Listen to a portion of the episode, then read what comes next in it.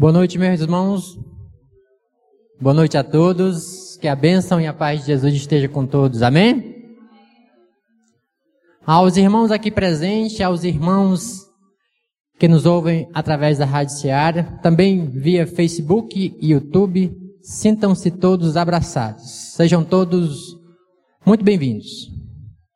Meus irmãos, pela manhã nós tivemos o batismo nas águas, foi um momento de emoção, de comunhão, um momento de amor. Foi muito bonito.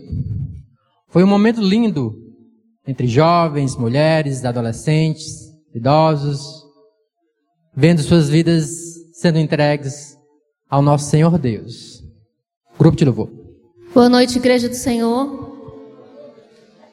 Mais uma vez juntos, reunidos aqui para louvar engrandecer a esse Deus maravilhoso. Vamos cantar juntos.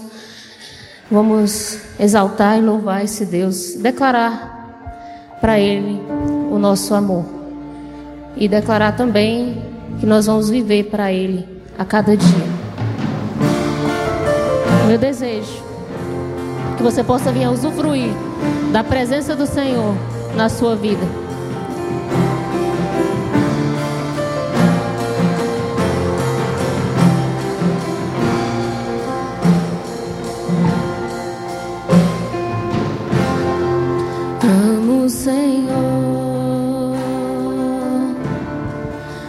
Salvador,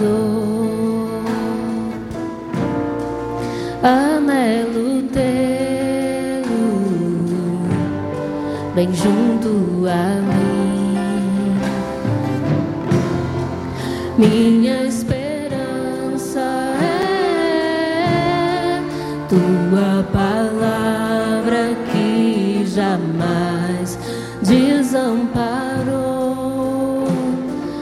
aquele que busca a tua face quer viver para ti, pensar só em ti, rompendo as barreiras do mundo aqui, voar como um pai nas asas da fé e ser revestido de glória e poder. Amo o Senhor.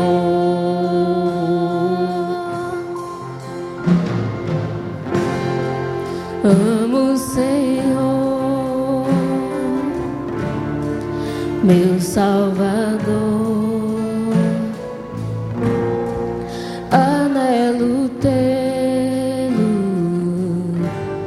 Bem junto a mim. Minha esperança é tua palavra que jamais desamparou aquele que busca tua face quer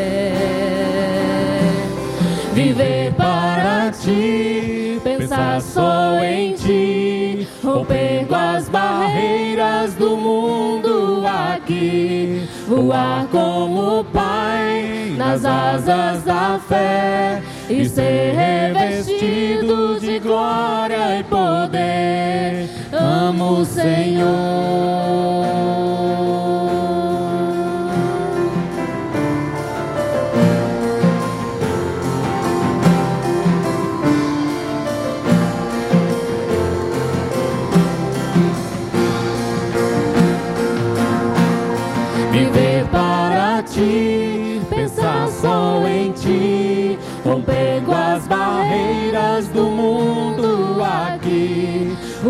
Como Pai nas asas da fé e ser revestido de glória e poder. Amo o Senhor. Pensar só em Ti, rompendo as barreiras do mundo aqui. Voar como Pai nas asas da fé e ser revestido de glória e poder amo, Senhor.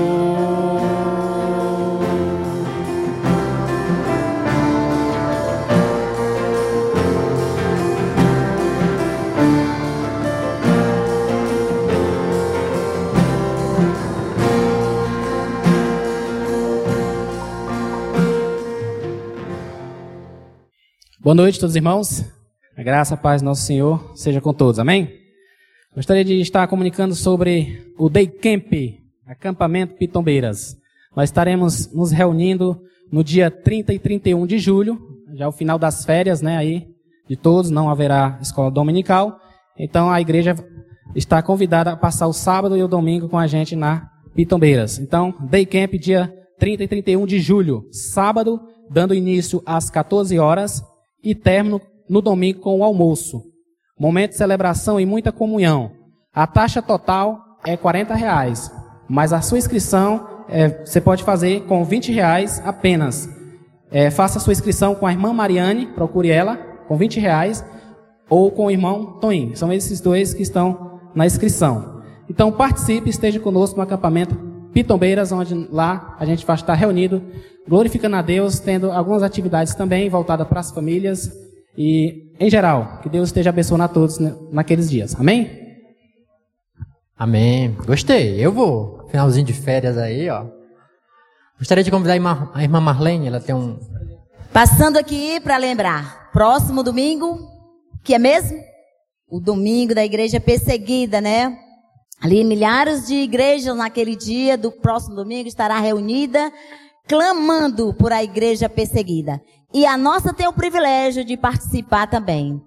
Ah, o tema é Nigéria e o oeste africano. Que nós possamos estar clamando por esses países, por nossos irmãos que moram nesses países onde há perseguição. Como vai acontecer? Domingo pela manhã, nós estaremos aqui conhecendo mais da realidade de, da Nigéria e do oeste africano e também no tempo de oração. Todos convocados a participarem, domingo pela manhã. Não tem escola dominical, é esse tempo que nós estaremos conhecendo mais dessa realidade. E à tarde, é, o tempo de oração entre as famílias. Se você ainda não colocou o seu nome, o nome da sua família, coloque, né? Participe. É, porque além de nós estarmos orando por a igreja perseguida, nós podemos gozar da comunhão uns com os outros, as famílias se reunindo, intercedendo a Deus pela igreja. Também é, à noite nós estaremos com outras apresentações aqui, com testemunhos, vídeos, né? E pregação da palavra. E a oferta que nós estaremos é, colhendo domingo à noite. Prepare sua oferta para você ajudar a igreja perseguida, porque além de, da oração, eles precisam também de ajuda e nós podemos é, ver a respeito daqui do que, que Portas Abertas tem sido um instrumento de Deus para ajudar este povo, né? Nós não podemos ir lá, mas a nossa oração pode ir, o nosso dinheiro pode ir, né? E que Deus esteja abençoando cada um.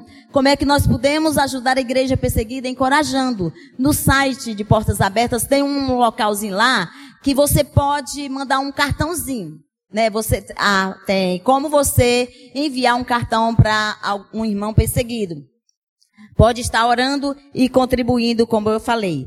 E nós temos um testemunho aqui dessa irmã, a irmã Baldina, né? Ela mora em um dos países do oeste africano, que é Camarões.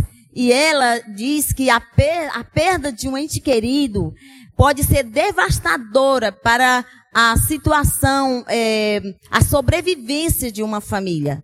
E o que, que aconteceu? Ela perdeu um dos seus filhos num ataque do Boko Haram e também o outro fugiu com medo dos, dos, dos ataques dos extremistas islâmicos. Então, é muito difícil para ela porque ela e seu esposo já são idosos e eles se sentem fracos para cultivar a terra. Mas ela diz que também a igreja tem sido seu refúgio físico e espiritual. Orem por ela para que Deus esteja dando paz no seu coração, no momento do medo, da ansiedade que, vem, que tenta dominá-la. Ore por ela. Oremos agora. Senhor, quero te apresentar a irmã Baldina. Tu conheces a realidade da tua serva. Senhor, nós sabemos que a nossa oração pode ir até ela, porque o Senhor é poderoso e o Senhor ouve as nossas orações. Pai, ajude a tua serva, dá paz no seu coração e ajude ela a vencer todas as dificuldades. Em nome de Jesus. Amém.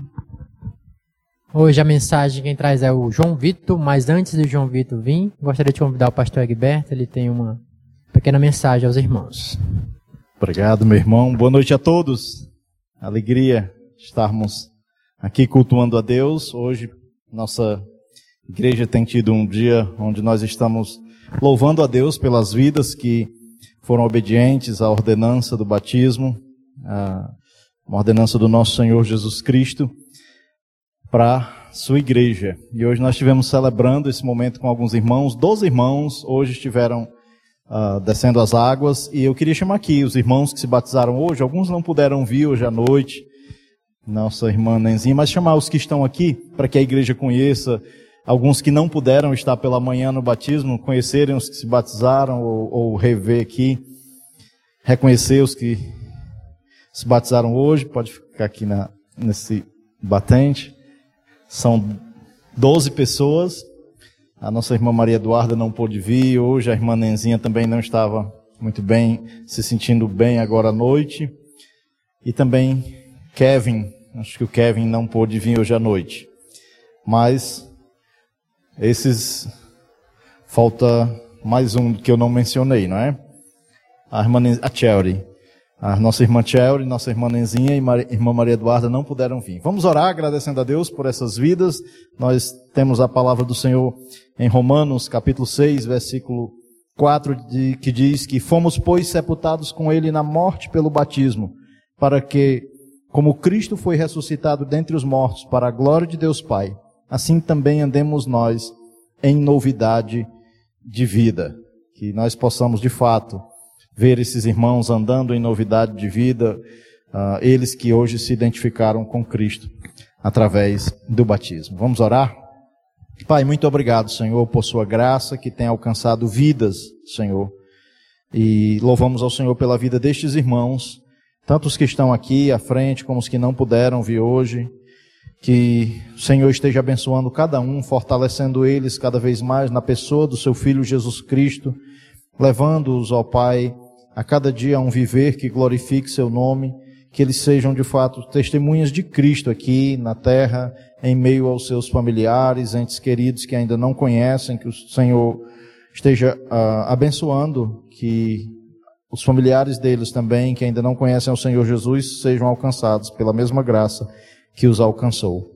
Pedimos que o Senhor continue, ó Pai, a salvar vidas na nossa cidade, na nossa região, nos use como igreja, como testemunhas de Cristo aqui nessa terra, de maneira que o reino do Senhor possa estar se expandindo cada vez mais para a glória do Senhor.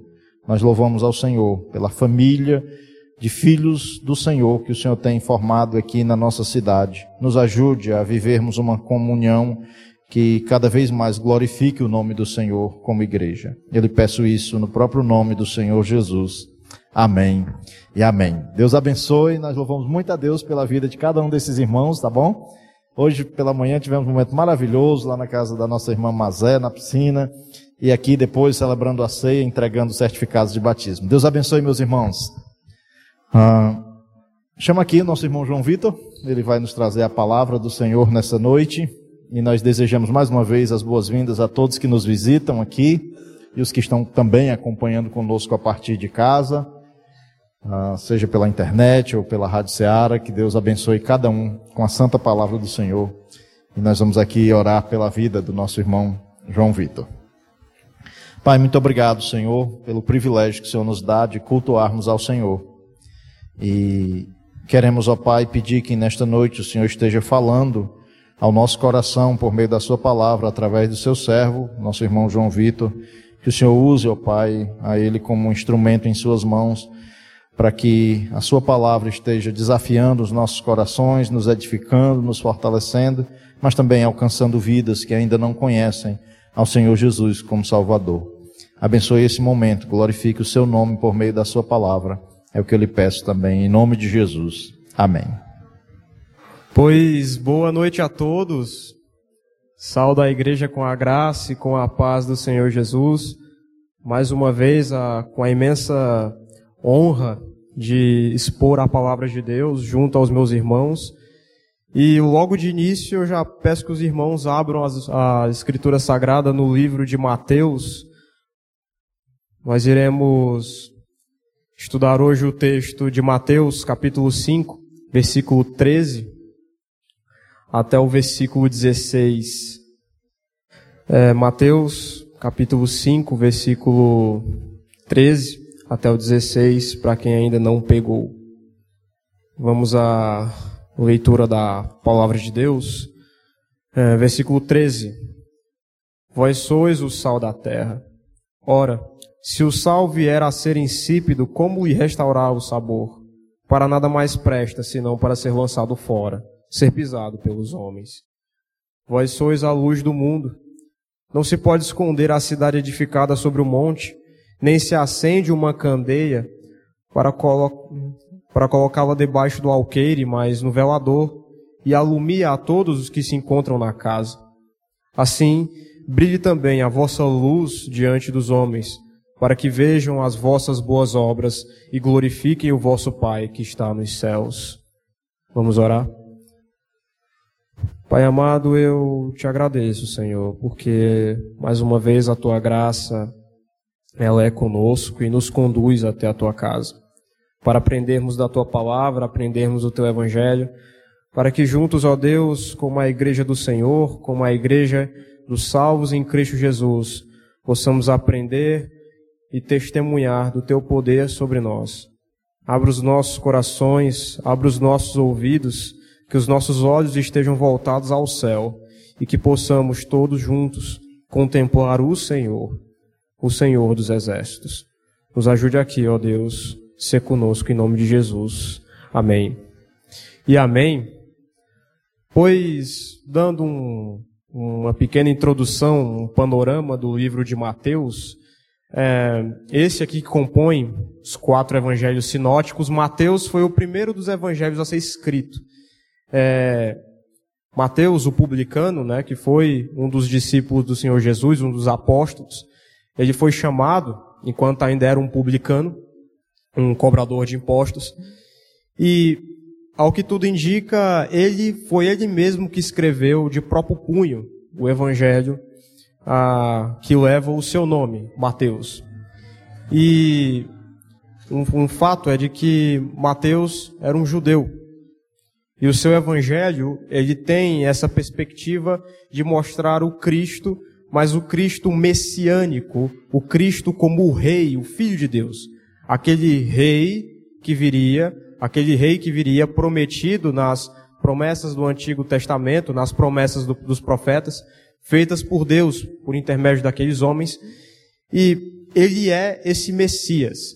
Veja que a visão judaica sobre o Messias era uma visão política, de que era um rei superpoderoso que viria é, tirar Israel debaixo do jugo do, do, do Império Romano, e de que ele seria esse homem com muito poder, com muita glória material, mas o Evangelho de Mateus nos mostra um outro tipo de rei. O rei sendo o Filho de Deus, é, que veio aqui para libertar o mundo do pecado e trazer salvação a todos os povos, a pessoas de todos os povos. Então veja que a imagem que nós temos do rei em Mateus é uma imagem que é diferente do Messias político, do Messias que o judeu da época tinha. Veja que o nosso Senhor Jesus, ele é o rei, ele vem da casa de Davi, ele descende de Davi, mas ele não é um rei no seu sentido material, mas sim ele é o rei, filho de Deus, que veio aqui em carne, que veio aqui, se fez carne para morrer por nós e sofrer por nós numa cruz. É por isso essa imagem do rei. Portanto, o Evangelho de Mateus ele busca essa, trazer essa imagem para ser pedagógico aos judeus da época. Porém, o Evangelho de Mateus não é um evangelho destinado apenas a judeus, é destinado a todos os povos. Portanto, tudo que está aqui não se aplica apenas a eles, mas sim se aplica a nós também, quanto pessoas. Inclusive, o que está escrito aqui no Sermão do Monte. Veja que Mateus é dividido em alguns grandes sermões. E o Sermão do Monte, é, sem dúvida nenhuma, está entre esses principais. Porque aqui nós temos o Cristo, o Cristo, o Rei, se ensinando ao povo o que eles deveriam ser, como eles deveriam ser, o que Deus esperava deles, o que ele esperava dos seus discípulos. Tanto que, agora já indo para a exposição, se nós, se nós voltarmos a folha só um, um, um pouquinho, no versículo 1 do capítulo 5, nós veremos escrito o seguinte: Vendo Jesus as multidões, subiu ao monte, e, como se assentasse, aproximaram-se os seus discípulos, e ele passou a ensiná-los, dizendo: Opa, a partir daqui nós vemos as boas aventuranças, a, e cada uma dessas boas aventuranças, ela nos traz um ensinamento a ser aplicado na vida. Então, esse sermão do monte, o sermão do monte, ele é o Cristo ensinando ao povo quem eles deveriam ser, que tipo de prática eles deveriam ter na vida, quem o Senhor Jesus esperava que eles fossem. Certo? Aqui não se sabe ao certo se essa palavra que direcionou era uma palavra diretamente aos seus apóstolos, ou todas aquelas pessoas. O que se sabe é que havia muitas pessoas ao redor e os apóstolos estavam mais perto, pegando o que o Cristo estava dizendo e aquelas pessoas também estavam ouvindo. Mas interessante desse, desse sermão do monte é que o versículo 13, o 14, o 15 e o 16, que foi o que nós acabamos de ler aqui, como o nosso texto base, eles nos apresentam talvez uma das declarações mais belas, mais impactantes acerca do que é ser cristão. Quem somos nós? Quem nós devemos ser? Inclusive, essa é uma pergunta que serve para nós refletirmos neste momento. Quem somos nós? Quem devemos ser? O que Cristo espera que nós sejamos? Veja que no início, obrigado. Veja que no início, é, o versículo 13, o Senhor Jesus começa dizendo o seguinte: Vós sois o sal da terra. Veja que essa metáfora do sal, para nós nos dias de hoje, parece que não tem tanto peso assim. Até porque o sal hoje é um bem extremamente acessível. Ora, quem tem comércio sabe que um, um pacote de sal não é tão caro. Ele não é tão difícil de achar, mas ele é de extrema importância nas nossas cozinhas, é ou não é? Quem é que já tentou comer uma comida sem sal? Ora, não, não desce bem. Um feijão sem sal, uma feijoada sem sal, parece que não desce bem. Não é tão bom quanto comer um feijão com sal, um feijão que é temperado com sal, uma feijoada, uma carne. Veja que o sal ele é um elemento que faz muita diferença. Apesar de nos dias de hoje ser algo muito acessível e para nós essa metáfora não fazer tanto sentido. Mas quando nós analisamos essa metáfora num sentido mais profundo, olhando no contexto da época, com o óculos da época, nós sabemos que o sal naquele tempo era um bem inestimável, extremamente caro, extremamente difícil. É, na antiguidade, para se obter o sal, não se obtinha nos mares, mas sim você tinha que minerar ele. Você tinha que minerar, você tinha que. Haviam pessoas que garimpavam o sal e que até recebiam pagamento em sal. Né? Tanto que o nome salário vem, vem desse, desse pagamento que era feito em sal. E era algo muito caro, era algo muito inacessível para qualquer pessoa. Não era todo mundo que tinha como ter muito sal. Portanto, nós vemos aqui que ele fala essa, essa, essa parte: Vós sois o sal da terra.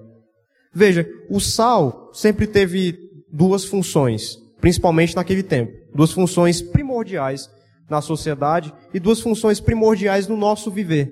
Naquela época, o sal ele era usado para duas finalidades. A primeira de conservar os alimentos. Ele era, ele era um, conservante, ele servia para a carne não apodrecer, assim como é muito usado hoje, mas, naquele, mas hoje em dia nós temos, refri, é, é, nós temos refrigeração, a gente tem geladeira, naquele tempo não sentia, então se usava sal para preservar. E também o tempero. Ele também é um tempero de comida. O sal traz a intensidade. O sal é intenso. Ele deixa a comida mais intensa mais palatável. Portanto, o ser sal da terra, num, numa, numa aplicação da vida, é exatamente isso. O cristão sendo sal da terra, ele é, ele, ele é tanto um, um refreio para o pecado, ele é tanto um refreio para o pecado, ele não condiz com o pecado, ele não apoia o pecado. Veja que qualquer cristão dentro de algum lugar, qualquer cristão dentro de dentro do emprego, na faculdade, na escola, veja que aonde ele está inserido, ele faz a diferença. Pode ser que aquelas pessoas, pode ser que aquelas pessoas, quando verem o cristão, elas não vão dizer, elas não vão se converter. Mas ela, ela, com o testemunho, com a vivência do cristão, aquelas pessoas vão passar a olhar e dizer, olha, o fulano é crente, ele não faz essas coisas. Eu penso que essa frase é muito popular para todos nós aqui. Ah, o fulano não faz essas coisas não, ele é crente, ele não, ele não se mete com isso não, ele não, não se mete com, essa, com essas coisas erradas. É, por isso que o cristão, ele, ele é o sal da terra, no sentido de que ele, ele, ele refreia o pecado. Ora, se, se não houvesse cristãos na sociedade, nos dias de hoje, veja que a sociedade, ela já é podre. Ela já é putrefada em todos os seus aspectos. Se a gente olha, abre os jornais, a gente vê que a sociedade, ela tá, é, ela é podre em todos os sentidos. Você vê gente gente matando uns aos outros, você vê pessoas roubando, você vê é, notícias de adultérios, guerras, pessoas que são corruptas, que roubam uns dos outros. Veja que a, a sociedade ela já é ruim por si só. Mas imagine se não tivesse o cristão aqui, se não houvesse pessoas fiéis à palavra de Deus que não fizessem a diferença nesse meio penso que nós estaríamos muito pior do que estamos hoje. Quando nós olhamos para a história, é bem verdade que o cristianismo ele baseia muitos princípios da sociedade. Um exemplo disso é os direitos humanos. Ora, os direitos humanos, infelizmente, hoje em dia é muito usado para a defesa de pessoas, é, para a defesa de elementos, né, pessoas que estão à margem da sociedade, pessoas que cometem crimes. Veja que os direitos humanos ali nós temos vários conceitos cristãos. Direito à vida, direito à liberdade, direito a, a, a estudo, trabalho, direito a uma vida digna. Tudo isso são princípios cristãos que são vistos na história. Veja que foram com os cristãos que, o, que crianças no Império Romano pararam de ser mortas quando nasciam defeituosas. Porque um cristão ia lá e dizia, não, não a mate. E assim é nos dias de hoje. Um cristão, aonde ele está inserido, ele faz uma diferença. Por mais que essa diferença não seja direta, não seja uma diferença visível até para nós mesmos, mas ele faz a diferença. Por quê? Porque o testemunho é uma ferramenta de convencimento e de demonstração do poder de Cristo em nós. Isso é muito interessante. Por isso o cristão é o sal da terra porque ele conserva, porque ele refreia o pecado, ele refreia o mal. O cristão, naturalmente, ele serve para isso. Mas veja que também há uma, também não há apenas esse lado. O cristão ele não é apenas um, um freio para o pecado, mas ele também é um, um intensificador. Ora, assim como o sal serve para conservar os alimentos, ele também serve para dar um tempero à comida, intensidade no sabor. O cristão, ele também serve para isso. Ele torna essa vida muito mais, muito mais palatável. Ora, por, pelo qual característica o Senhor Jesus fala que nós seríamos conhecidos? Pelo amor. Qual o maior princípio, o maior mandamento que nós temos nas Escrituras Sagradas? Amai-vos uns aos outros, como eu vos amei. Ora, o livro de 1 João é inteiro construído em cima desse argumento do amor. 1 João tem cinco capítulos. Quatro capítulos falam sobre, falam sobre amor. Sabe, o cristão, ele não é apenas um freio para o pecado, mas ele também é um intensificador no sabor da vida. Ele também mostra a glória de Cristo através do seu testemunho e através das suas atitudes. Ele mostra ao mundo que a solução é o Cristo, através das suas atitudes. E com quais atitudes? Amando. Amando uns aos outros. Amando aqueles que estão perdidos. Amando aqueles que precisam. consolando aqueles que precisam ser consolados. O cristão, ele, ele é esse fator de, de, de intensificação, é esse fator que transforma tudo de uma forma intensa. Ora, se nós olharmos aqui nas boas aventuranças, qual, qual, o que, que Cristo fala para a gente ser? Bem-aventurados aqueles, os pacificadores. Bem-aventurados os misericordiosos. Bem-aventurados os mansos, os pobres de espírito. Bem-aventurados sois quando forem perseguidos pelo meu nome. Ser sal da terra é aplicar todos esses conceitos. Todos esses conceitos nas nossas vidas. Ora, os frutos do Espírito que Paulo cita em Gálatas capítulo 5, versículo 22, é uma aplicação direta desses, dessas boas aventuranças. É uma aplicação direta dessa vida do Cristo em nós. Por isso que o cristão, ele, ele é o sal da terra. Ele não é o sal do saleiro. Ele é o sal da terra. Porque enquanto cristãos, nós temos um relacionamento com o mundo. Ora, todos nós que estamos aqui, todos nós, ou trabalhamos, ou estudamos, ou fazemos parte de uma família que nem todos são convertidos, ou nós somos os únicos convertidos da família. Veja que nós temos um relacionamento com o mundo. Por isso, sal da terra. Porque nós estamos por aí. Nós estamos inseridos em todas as esferas da sociedade. Enquanto pessoas que estão inseridas em todas as esferas da sociedade, precisamos dar esse testemunho do Cristo. Precisamos fazer essa, essa diferença. E um cristão, naturalmente, vivendo como ele tem de viver, vivendo de acordo com os moldes e a caminhada de Cristo, ele vai fazer essa diferença, naturalmente. E a prova disso é o testemunho. Quando as pessoas veem quem somos e elas enxergam Cristo na gente, enxergam quem, quem somos, enxergam o Senhor Jesus. Mas Cristo, ele continua dizendo o seguinte. Ainda no versículo 13, ele fala: Ora, se o sal vier a ser insípido, como lhe restaurar o sabor? Para nada mais presta senão para ser lançado fora, ser pisado pelos homens. No Mar Morto, é, o sal, como eu, foi, como eu disse no início, ele era um bem muito precioso. Era algo difícil de achar, era caro. Não era todo mundo que tinha isso. Mas lá no Mar Morto, que é um mar que é é o mar mais é, é o lago mais salgado do mundo, tem 33% de sal naquele lugar.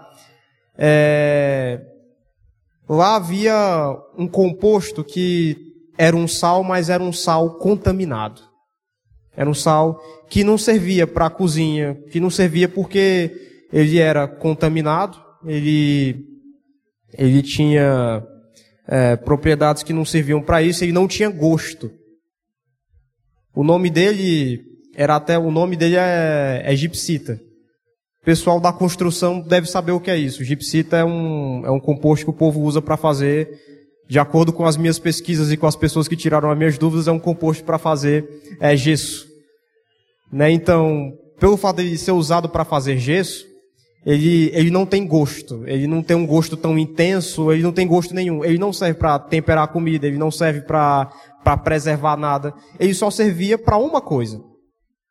Esse sal, esse tal dessa gipsita que tinha ao redor daquele mar, daquele mar morto, ele era muito fácil de pegar e era muito barato. Então, os romanos eles usavam a isso para poder preservar as estradas, para evitar o nascimento de plantas rasteiras, para não fechar a estrada. Então aí a metáfora, né? Ser pisado pelos homens.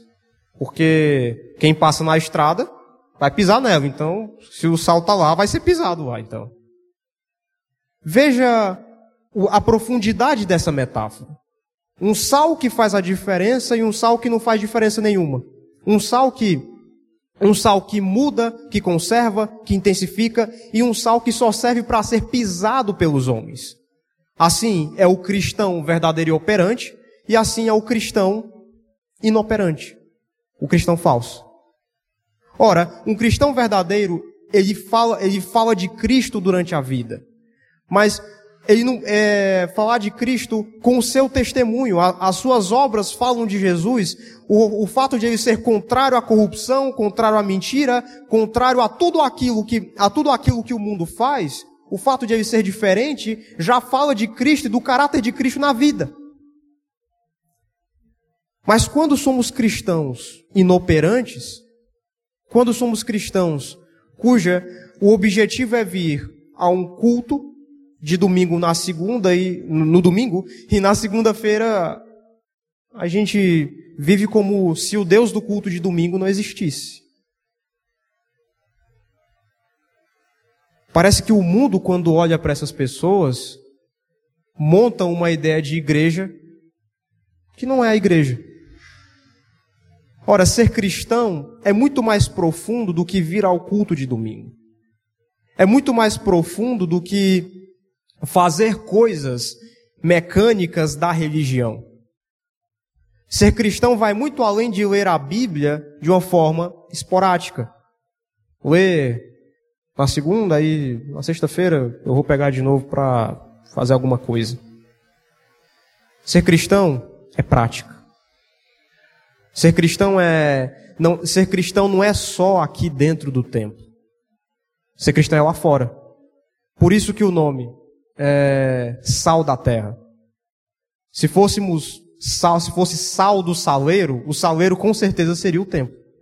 Mas é sal da terra, é ser lá fora, é amar a Deus no mundo.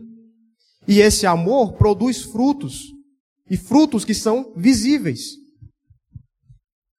Ora, tem muita gente que pensa que é cristão porque, porque vem ao culto de domingo, porque está ali no meio. Vez ou outra fala, fala que segue a Cristo. Chega em alguns eventos importantes, pessoa bota foto lá do, do evento. Às vezes na reforma protestante bota uma frase da reforma famosa, compartilha cinco solas. Gosta de ouvir música de crente.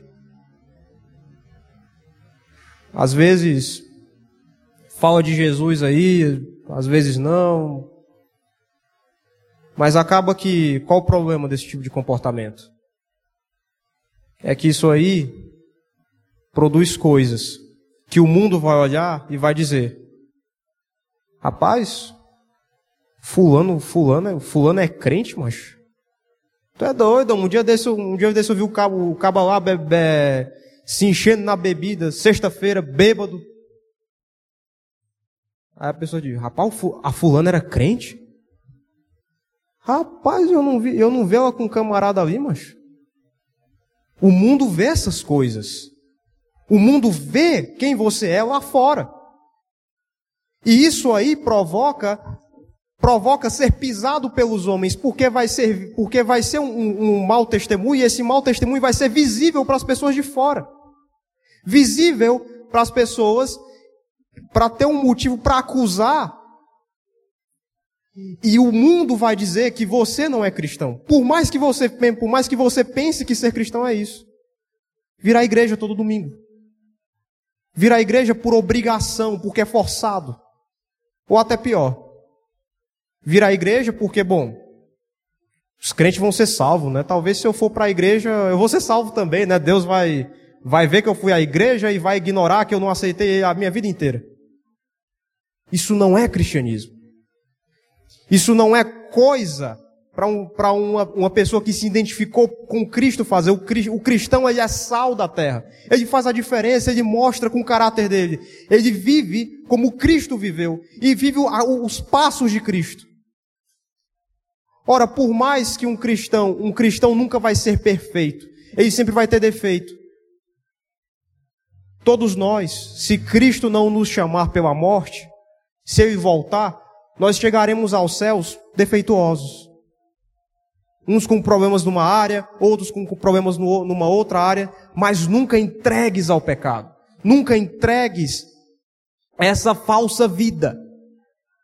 Mas estaremos entregues a um Cristo que nos molda, que nos capacita. A um Cristo que nos faz olhar para Ele.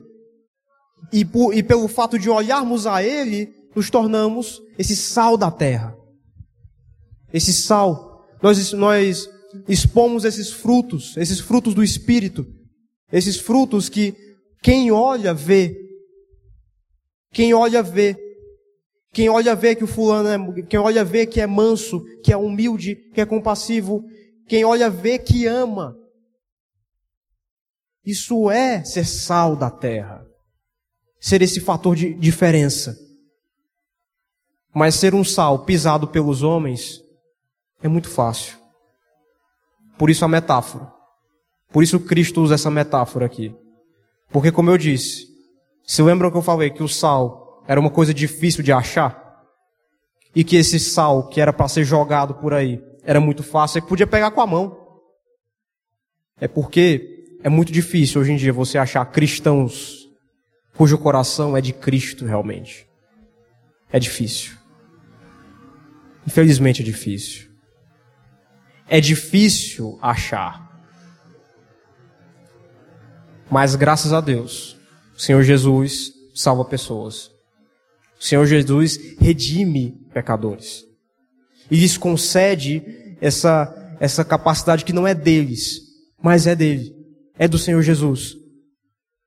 Por isso, o versículo adiante, ele nos fala algo interessante, que é o seguinte. Veja, o versículo 14. Vós sois a luz do mundo. Não se pode esconder uma cidade edificada, edificada sobre um monte, nem se acender uma candeia para colocá-la debaixo do alqueire, mas no velador, e alumia a todos os que se encontram na casa. Assim brilhe também a vossa luz diante dos homens, para que vejam as vossas boas obras e glorifiquem o vosso Pai que está nos céus. Vê essa parte. Vós sois a luz do mundo. Ora, assim como o cristão é o sal da terra, que refreia o pecado, que faz a diferença, que tempera a vida, que não a torna insípida, mas sim gostosa de se viver, o cristão também é a luz do mundo. Mas por que a luz do mundo? Se nós abrirmos em João, no capítulo 8, no verso 12, João 8,12 diz o seguinte. João 8,12 diz o seguinte. De novo, lhes falava Jesus dizendo: Eu sou a luz do mundo. Quem me segue não andará nas trevas, pelo contrário, terá a luz da vida. Vós sois a luz do mundo por isso. Porque aqueles que seguem a Jesus Cristo têm a luz da vida. Brilham a luz que não é deles, mas sim brilham a luz que é de Jesus. Jesus Cristo, que é a estrela que se acende sobre os céus e que, e que a quem toca e que verdadeiramente reconhece, se torna uma pequena estrela que propaga essa mensagem, que ilumina aonde passa. No fim das contas, isso é cristianismo, essa é a verdadeira mensagem do Evangelho. De que nós, enquanto éramos pecadores, éramos perdidos, nos faltava a salvação, não havia como sermos salvos. A cruz sobre o qual Jesus morreu era para nós e não para ele. Sofreu, um, so, sofreu e sofreu morte de cruz para salvar pessoas, para salvar a mim e a vocês, para ter, para dar esperança a este mundo, para que essa esperança brilhasse sobre, sobre a terra. E assim nos conceder essa luz, esse tesouro que é o Evangelho, para que fosse propagado a toda criatura e que vivêssemos de, de acordo com os seus preceitos, com os seus mandamentos, mas acima de tudo, falando dele para o povo. Isso é ser luz do mundo. Dizer ao mundo que ainda há esperança. Mas não apenas dizer e viver de modo vazio, mas dizer e viver de uma maneira cheia, de uma maneira que é viva, de uma maneira que é eficaz e é penetrante. De enviar ao povo uma mensagem, não a, a sua mensagem, mas a mensagem do Senhor Jesus. Isso é ser luz do mundo. A luz que resplandeceu sobre as trevas e as trevas não resplandeceram sobre ela. E que no fim das contas, por causa do sacrifício, deu-lhes o direito de serem feitos filhos de Deus. E para que fosse acesa essa lâmpada, essa lâmpada que alumia aonde passa. Por isso não dá para esconder uma cidade edificada sobre o monte. Porque a luz daquela cidade não dá para ser, não dá para ser apagada. A glória que ela reflete não pode ser substituída. A cidade dos salvos, a luz do, a luz do Cristo que brilha em nós não pode ser escondida. E ela deve transitar por aí. Transitar no mundo. Transitar em meio às pessoas, em meio às pessoas que precisam conhecer a palavra de Deus, que precisam de salvação. Ora, o mundo, o mundo está perdido. O mundo jaz no maligno. O mundo nada pode nos oferecer senão um, um monte de prazeres momentâneos, coisas materiais que passam, que vão embora. Ora, o que, aconte, o que acontece quando Cristo, quando o, o julgador eterno voltar? O juiz, o juiz justo retornar. O que poderemos dizer se não vivemos uma vida para ele? Ora, o que poderemos dizer se, na verdade, as, as nossas vidas foi, foi cheia de cheia de um prazer que não dava para controlar? O que nós vamos dizer para o, para o Senhor dos Exércitos quando ele retornar? Já pensaram nisso? Será que a gente, será que, será que, será que Deus vai, será que o Senhor vai olhar para a gente para as nossas vidas cheias de devassidão e dizer: Olha só, que, para, que bom, você viveu de acordo com o que eu queria, com o que eu queria que vivesse. Mas ou então nos será dito que nós vivemos, que, que viveu de acordo com o preceito. Veja, a salvação nunca será um merecimento nosso. Não é algo que nós merecemos, não é algo que, que nós podemos conquistá-la. Assim como ser luz do mundo tem mais a ver com brilhar a luz de Cristo, a salvação é, um, é algo que não tem mérito nenhum, que é de graça. É algo que todo, toda criatura que olhar para Cristo verdadeiramente e reconhecer, lhe será dado de graça. No final, do, no final dos tempos eternos, a igreja eterna, a igreja será levada aos céus. Agora pergunte-se: será que a gente faz parte dessa igreja? Bom, a gente faz, de fato. A gente que é a igreja que cremos em Cristo, fazemos parte dessa igreja, obviamente, mas. Você faz parte dessa igreja? Reconhecer a Cristo verdadeiramente tem tudo a ver com isso. Conviver a vida ao lado de Jesus. Com ser, com ser sua imitação. E por isso, e por isso há salvação. A salvação ela é rica, ela é de graça e está disponível a todos os povos. A todo aquele que verdadeiramente crê na palavra do Senhor Jesus, há salvação para ele. Um coração, não existe um coração tão duro que o Senhor não possa quebrantar. Não existe uma vida tão perversa que não, exi, que não exista, que não, que não existe justificação. Tudo isso é de graça. E tudo isso porque o Cristo morreu, padeceu numa cruz e ressuscitou ao terceiro dia, nos deixando um túmulo vazio e um trono ocupado. Isso é graça de Deus. E ser a luz do mundo tem tudo a ver com isso. Com falar essa, é, a palavra da salvação. Dizer aos povos que ainda há jeito, que ainda há esperança. A esperança do mundo não há outra, é Cristo.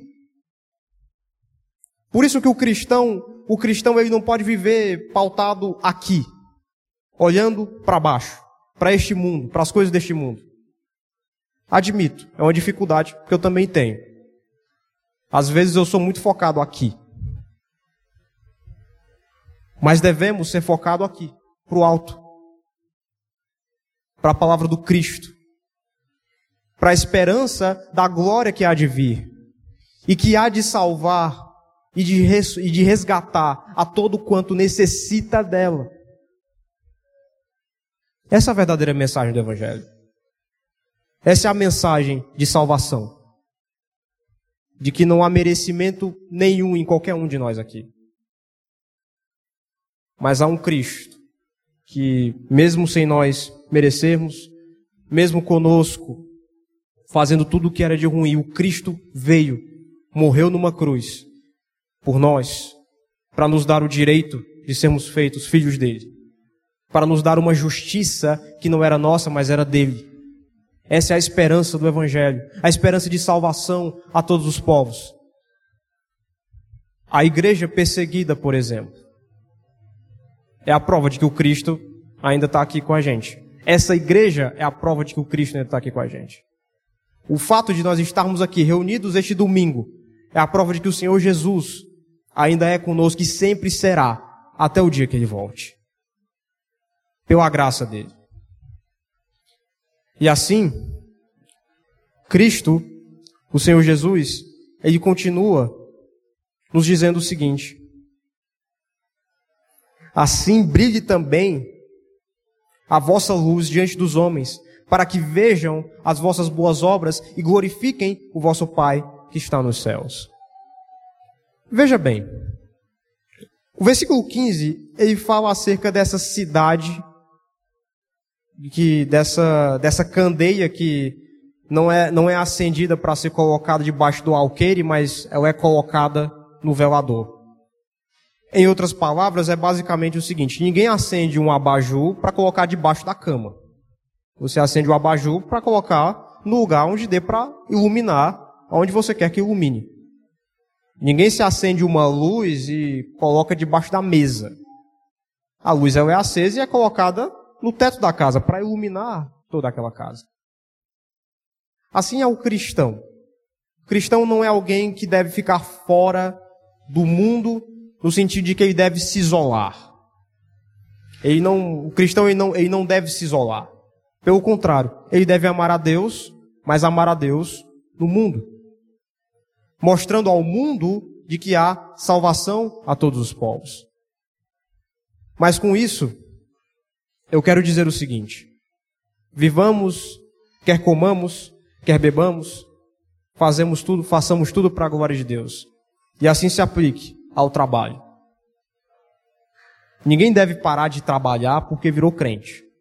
A gente deve trabalhar para a glória de Deus e dizer aos nossos colegas, com as nossas vidas, com a nossa vida, com a nossa atitude, com a nossa, com a nossa vivência, de que Jesus é o Senhor e de que a salvação está com Ele. Ninguém para de estudar porque virou crente. A gente deve ir nas escolas e nas faculdades e dizer ao povo de que, ó, em mim não tem jeito nenhum, mas Cristo dá jeito na gente. Assim é no nosso convívio familiar, assim é em todas as áreas da nossa vida, ser luz do mundo. A gente não deve ser uma, uma luz acesa e a gente não deve se esconder debaixo da mesa. Mas a gente deve sair por aí, brilhando, brilhando a luz do Evangelho. Mas entendendo que a luz não é minha, não é nossa, mas sim a luz de Cristo. Ela é a estrela maior, que aonde toca, forma pequenas estrelas, e essas estrelas vão passando, transitando, encontrando novas estrelas para serem acesas. E essas novas vão, vão, vão indo até Cristo, sendo acesas e se espalhando. Essa é a expansão do Evangelho. Essa é a vida do crente. A vida do crente é, é isso. É testemunhar dele, é viver para ele falar dele aonde quer que vá. E aí, ele faz essa, essa última conexão aqui no texto. Ele faz essa última conexão de que assim brilhe também a vossa luz, a vossa luz diante dos homens, para que vejam as vossas boas obras. Não é que a salvação está nas boas obras.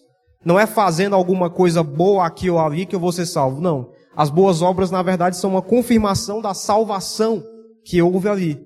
É uma confirmação. É uma, é um, o cristão ele vive fazendo essas boas obras para comprar, porque Cristo alcançou, e porque Cristo alcançou, ele vai viver fazendo isso, para glória no final ser toda dele. É por causa disso, é pela fé, é pelo viver em Jesus. No fim, eu finalizo né, com agora as devidas aplicações. E a primeira aplicação que podemos fazer é acerca de nossas vidas. Quem somos nós? Como é que eu posso ser sal da terra? É mostrando para o povo, é mostrando para as pessoas do seu convívio que você é diferente. Não é a vida cristã não é feita de vitórias. Inclusive uma, uma coisa para os batizantes, para os que foram batizados hoje. Parabéns, glória a Deus. Mas entendam que você já que tem vida uma vida cristã devem saber que a vida cristã não é feita de só vitória, né? Essas músicas que o povo canta, agora é só vitória, a luta acabou, isso é mentira. É, faju, é coisa de gente fajuta, coisa de gente que gosta de mentir aí, dizer que a coisa é assim, mas na verdade não. A luta começa. A luta começa, vai ter os dias de desânimo, vai ter o dia que você vai fazer, cometer seus erros, mas a glória é que o Cristo não nos abandona. Continua ali com a gente, até o fim. É por isso que a gente persevera na fé, não por nossa causa, mas por causa dele. Mas algo interessante acerca de ser sal da terra é que não é você sair por aí também dizendo que a vida cristã é, é só alto. Não, tem muito baixo. Mas o bom é que Cristo sempre vai nos levantar. Por mais que a gente caia por nós mesmos, andando nele, a gente está sempre em pé. Então, ser sal da terra é falar a verdade. É dizer para o mundo que a salvação está em Cristo.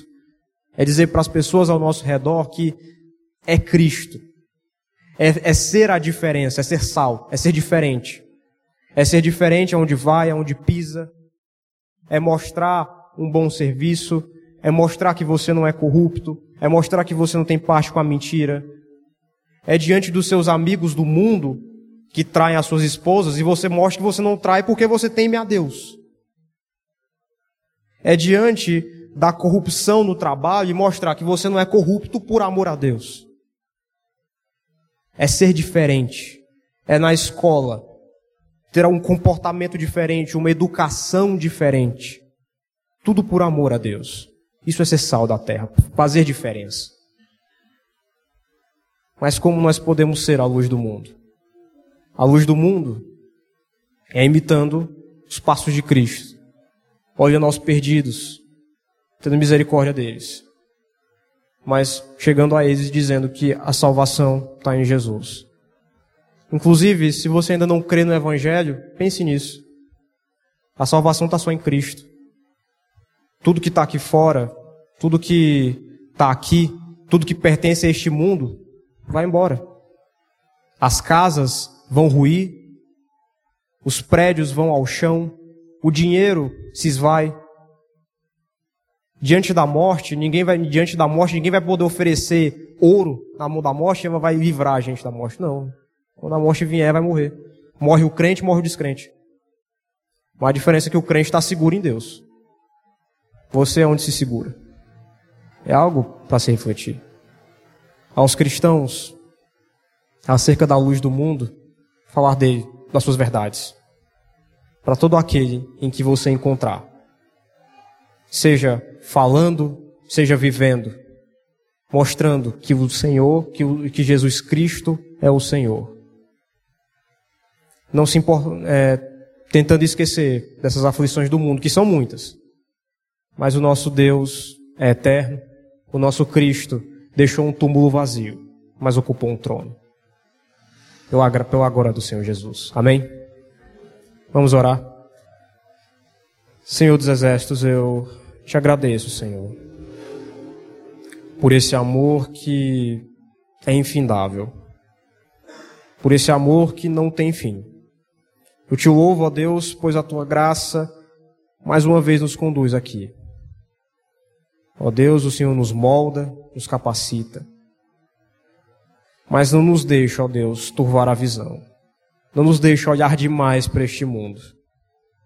Mas volte os nossos olhos para o alto, para, o, para a nossa pátria, para a nossa glória, para a glória que é do Senhor e para onde nós seremos conduzidos. Ó Deus, se conosco e por graça nos conduza. É o que eu te oro e te agradeço em nome de Jesus. Amém e amém. Alguém vai subir? Certo. Pois boa noite a todos, que o Senhor abençoe a todos, tenha uma boa viagem para casa e que tenha uma semana abençoada. Boa noite.